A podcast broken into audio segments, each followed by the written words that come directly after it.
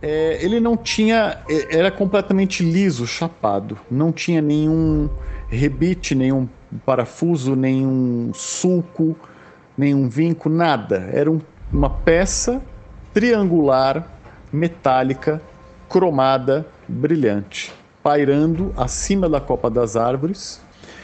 E aí eu vi aquilo e, e aí naquele eu me lembro exatamente da sensação de ficar boquiaberto, me perguntando, né, o que, que é isso? De repente, com a visão periférica, eu vi uma sombra passar em frente ao abajur.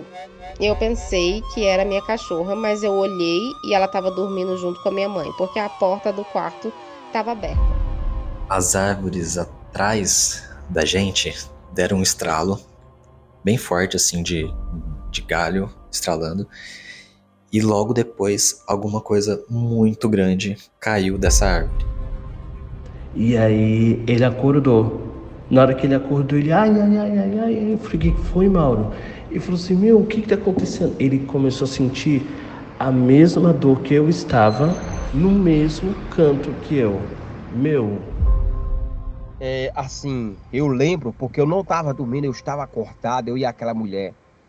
E só eu e aquela mulher presenciou isso, porque naquela hora chegaram quatro homens, quatro homens com roupas tipo de alumínio. Eles tinham rosto de largato. Eles pegaram eu, essa mulher, tiraram de dentro do carro e a gente foi passear por esse planeta. O farolzão clareou mesmo de cima, digo, rapaz, hoje isso não é noite de lua. Aí eu digo, meu filho, vamos correr, porque é então a gente chegamos em, em Joaci lá que o, o, os bostos estavam botando para fora. Quase, mas não corre. Ia virar sopa de disco voador, viu?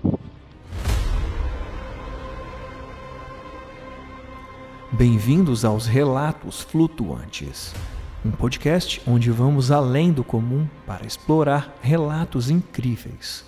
Aqui você escutará histórias reais contadas por pessoas que viveram a experiência.